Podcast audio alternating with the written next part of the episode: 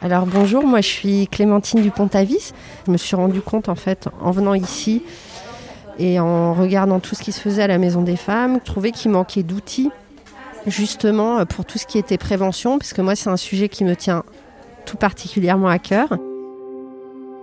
Clémentine Dupont-Avis est autrice et illustratrice. Elle anime également l'atelier Réparer l'intime à la Maison des Femmes. Et donc, un jour, j'ai dit à Rada, euh, j'aimerais bien faire un bouquin pour la prévention. Et donc, j'ai dit, j'aimerais bien faire un bouquin avec une gynéco, que ce soit avec pas mal de dessins.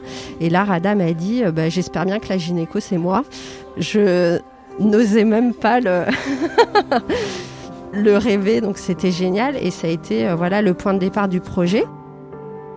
Très engagée sur les sujets de prévention, elle a coécrit avec Rada Atem le sexe et l'amour dans la vraie vie, le sexe expliqué aux ados, sans tabou ni cliché. Ensuite, avec Radin, on a pensé euh, ce qu'on voulait euh, y mettre, que ce soit accessible, que ce soit accès évidemment euh, prévention des violences et surtout que ce soit accès égalité filles-garçons, déconstruire les clichés sexistes, la virilité toxique, voilà. Et l'idée de ce livre pour ados autour de la sexualité, c'était ça.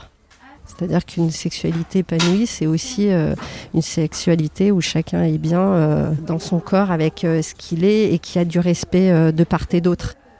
Ça, ça permet de prévenir les violences et des suites compliquées.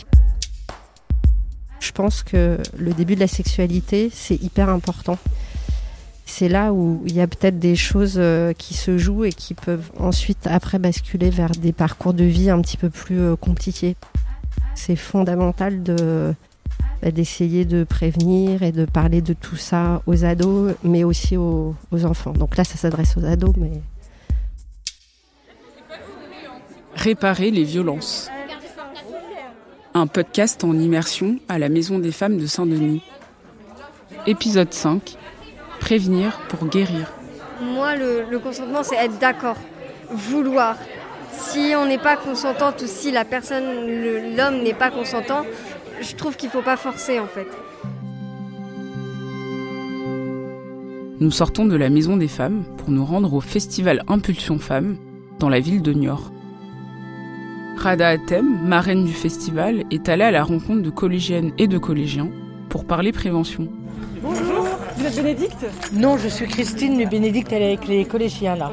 La journée commence avec la projection du film de Sikou Nyakate. De Sikou euh, Nyakate, ah dans le noir, les hommes pleurent, qui est diffusé devant les collégiens ce ah, matin. voilà. Eh ben, je vais vous faire rentrer, oui.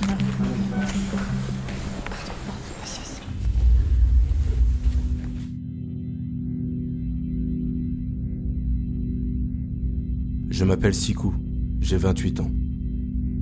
Je crois que je suis malade. Cette maladie me donne à penser que je dois toujours être fort, dominant, performant. Que je ne dois surtout pas montrer d'émotivité, de sensibilité. C'est pour les femmes. Pour moi, pleurer, ça reste domaine de la faiblesse, de ce qu'on m'a appris. J'ai du mal à me défaire de ça cette image, même si je sais que c'est faux, j'ai du mal à me défaire de, cette image. Salut. Oui, merci. À bientôt. Merci, euh, infiniment. Salut. Je, je m'appelle Bénédicte Brandet et je suis présidente de l'association Impulsion Femmes.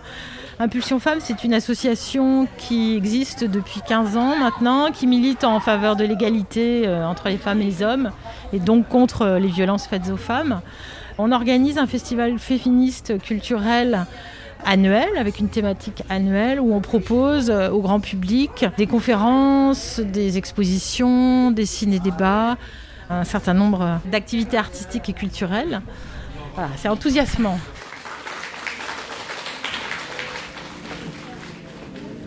Daniel, cherchez Sikou. Super. On, attend la, la, fin du générique quand même.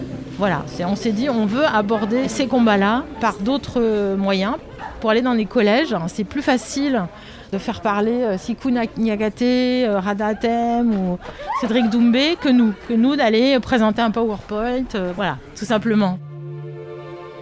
Merci. Welcome. Vous voulez parler à Rada Oui, oui, oui. Bonjour. Bonjour les filles. Dans nos missions, on met un accent très fort sur euh, la prévention. L'action des maisons des femmes va aussi vers le public. Recevoir des jeunes dans un planning familial, leur expliquer leurs droits, la sexualité, le consentement, les relations non violentes, c'est de la prévention. Parce qu'on espère, et c'est ce qu'on leur souhaite, qu'ils arriveront à développer une vie de couple moins violente, basée sur le respect, et que ça fera à l'arrivée beaucoup moins de problématiques en lien avec la violence comme on les connaît aujourd'hui. Cette année, on a choisi de parler des hommes. Ça fait longtemps qu'on a envie de parler des hommes. On a intitulé le festival euh, Le féminisme, un mouvement de libération des femmes, trois petits points, et des hommes, point d'interrogation. La ponctuation importante parce que ben, les stéréotypes qui engendrent les violences, elles pèsent bien sûr sur les femmes, sur les personnes LGBT+. Euh, elles pèsent aussi sur les hommes eux-mêmes avec ces injonctions à, la domination, à la compétition, à la réussite. Donc on a envie d'interroger ça avec les hommes eux-mêmes et parce qu'au fond, on est persuadé que euh, ce combat, cette lutte, elle ne peut être menée que euh, conjointement en fait. Aujourd'hui, on peut plus s'abriter derrière l'ignorance, derrière c'est pas possible, les chiffres sont là.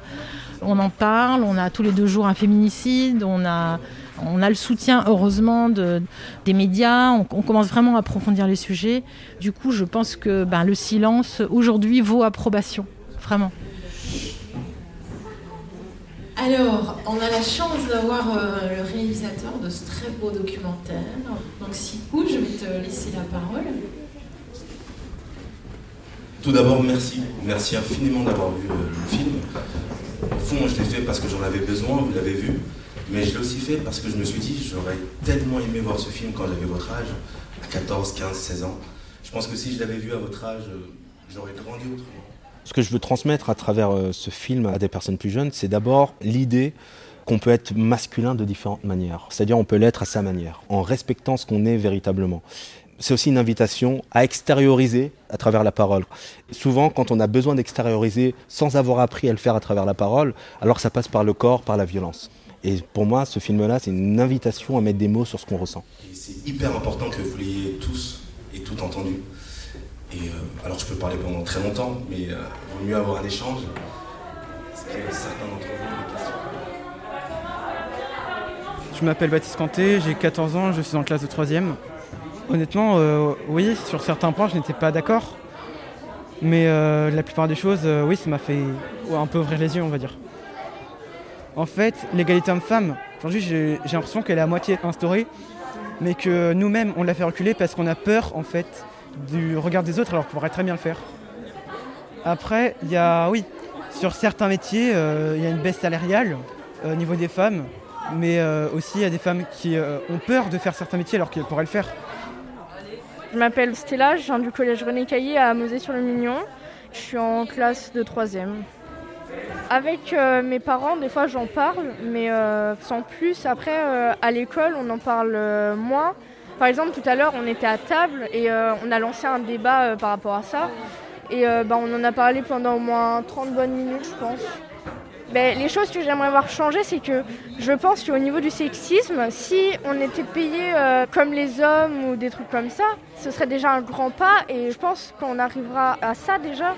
Je pense qu'il y aura même plus de blagues à faire là-dessus, comme quoi les femmes à la cuisine, les femmes au ménage, euh, et c'est les hommes qui travaillent. Parce qu'au fond, ben, on sera tous égaux.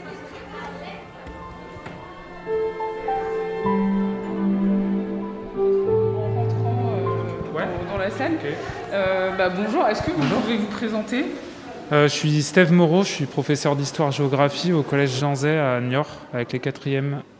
On participe au festival Impulsion Femmes avec euh, Bénédicte Brandet qui nous avait demandé de venir. On avait fait des ateliers autour de l'égalité filles-garçons avec, avec la classe. Ça a donné une petite vidéo qu'on va passer tout à l'heure.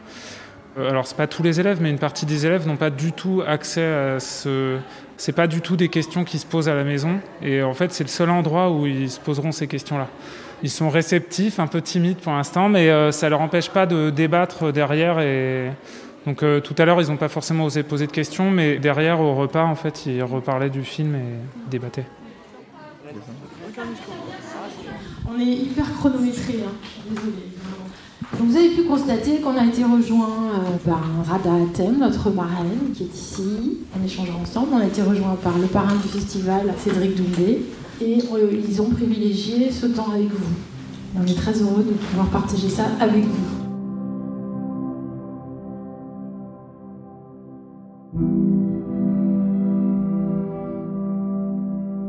La dimension prévention, elle est très présente à la Maison des Femmes.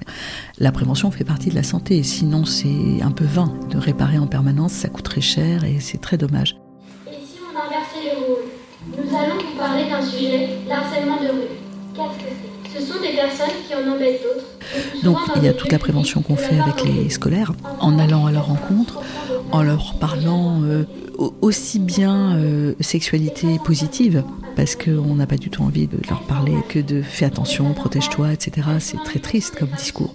Donc sexualité positive, bien sûr, mais aussi de faire attention à soi, ne pas accepter ce qu'on n'a pas envie d'accepter. Et donc là, ça nous permet de leur parler du consentement, du cyberharcèlement, du porno, tous ces sujets dont, pour lesquels ils n'ont pas tellement de lieu d'expression, si ce n'est entre eux, donc avec des informations parcellaires et souvent fausses, ou sur Internet, où c'est encore pire. Donc euh, ça, pour nous, c'est vraiment essentiel. Toi qui penses que te moquer d'une personne un peu, peu tous les jours ne va rien lui faire, mets-toi à sa place et réfléchis.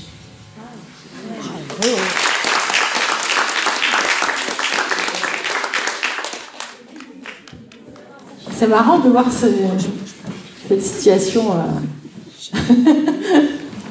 d'avoir déjà des gens qui prennent la suite.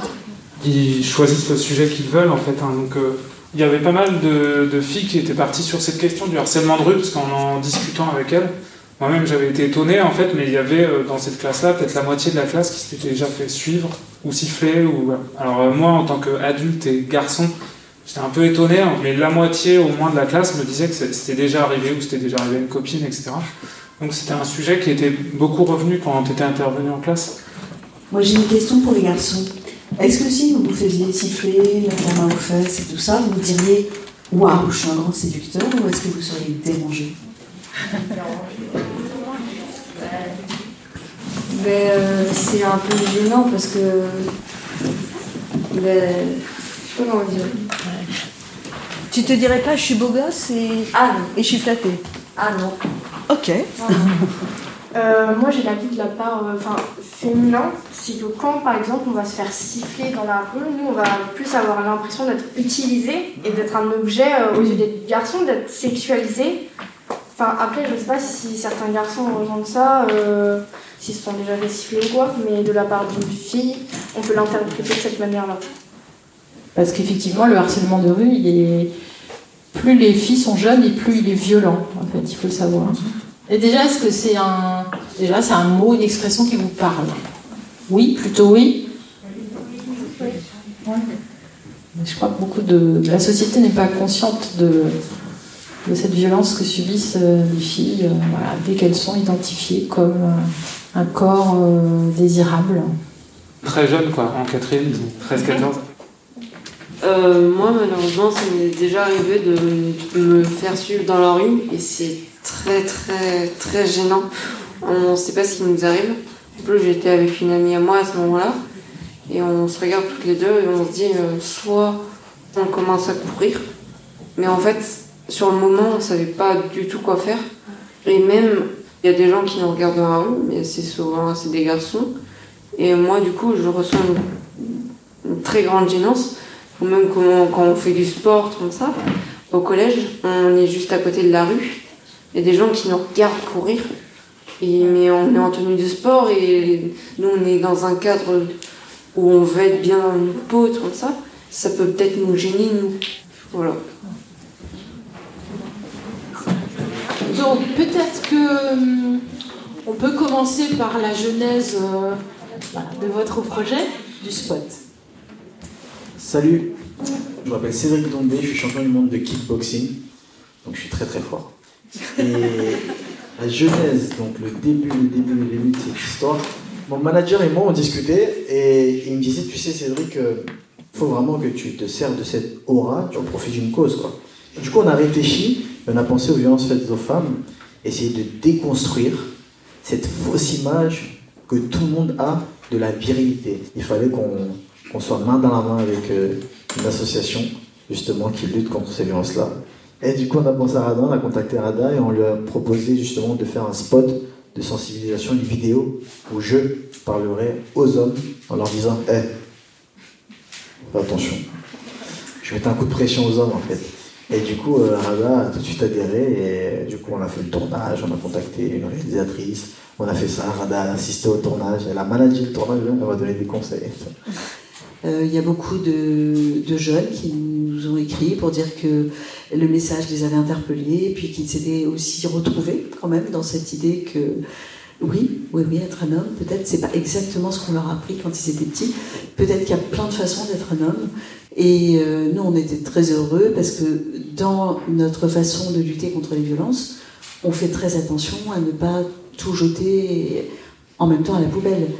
On ne dit jamais que tous les hommes sont des salauds, tous les hommes sont des violeurs, parce que c'est pas vrai. Et on trouvait ça vraiment chouette qu'un homme qui a une très belle aura, comme Cédric, puisse euh, porter notre parole. Donc euh, je te le dis publiquement, merci Cédric pour cette vidéo qui a fait beaucoup de bien, je crois, à beaucoup de garçons.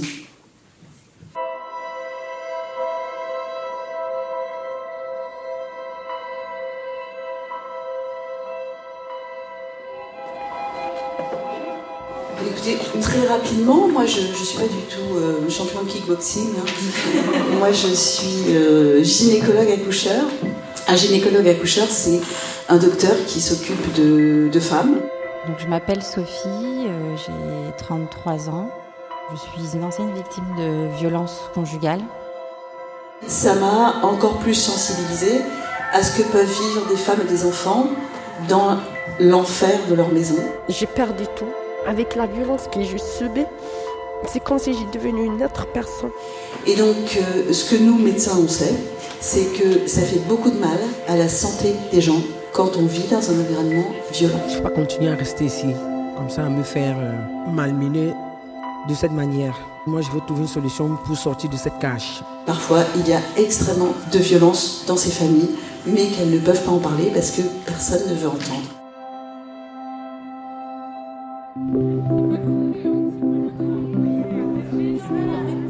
C'était très intéressant. génial, intéressante, qu'on a appris plein de choses sur l'égalité filles-garçons, qu'il y a des, beaucoup d'associations aussi dont on n'avait même pas forcément euh, l'occasion d'en entendre parler, des choses comme ça. Et pour améliorer les choses, eh ben, j'ai eu l'idée de, créer euh, un endroit où on accueille les femmes qui vivent des violences chez elles. Oui, bien sûr. C'était bien, moi c'était pertinent.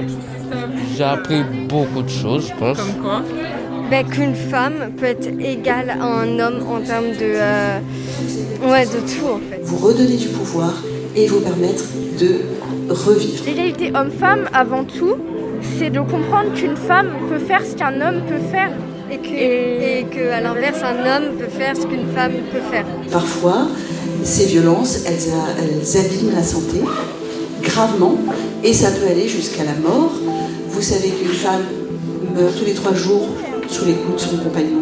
Il faut que ça avance et qu'on progresse pour que tout le monde soit vraiment égaux au bout d'un moment. Il faut qu'on y arrive. Et donc notre boulot à tous, citoyens, c'est de faire en sorte que ces chiffres changent. si on reste comme ça, on ne fera pas changer les choses. Et j'espère que vous, la jeune génération, vous allez aussi prendre ce problème à bras le corps pour faire. C'est bien que des jeunes comme nous, ben, on transmette ça aussi aux générations d'après pour qu'on que, ça change. Ça va diminuer de plus en plus et qu'on va aller vers une société plus juste, plus équitable et plus. Ça peut pas rester comme ça. Merci beaucoup. Et je vous remercie.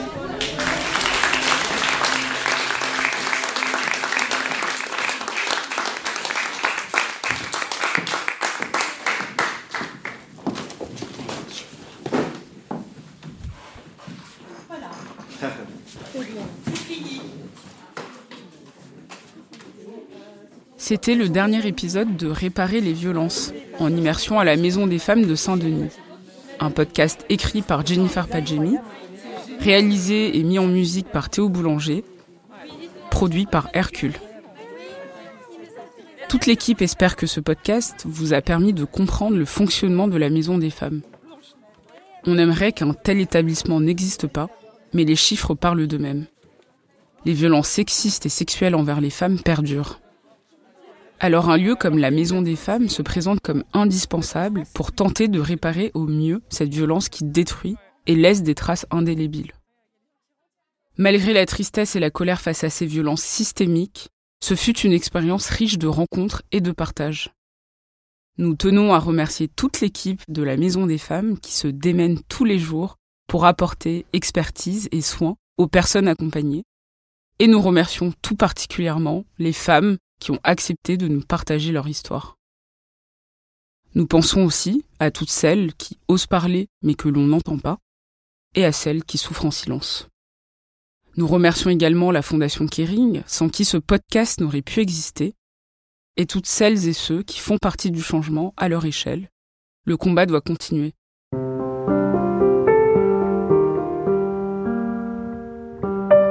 Ne partez pas. Si vous souhaitez en savoir plus sur les soutiens et aides de financement apportés à la Maison des Femmes, le podcast se poursuit avec un épisode bonus.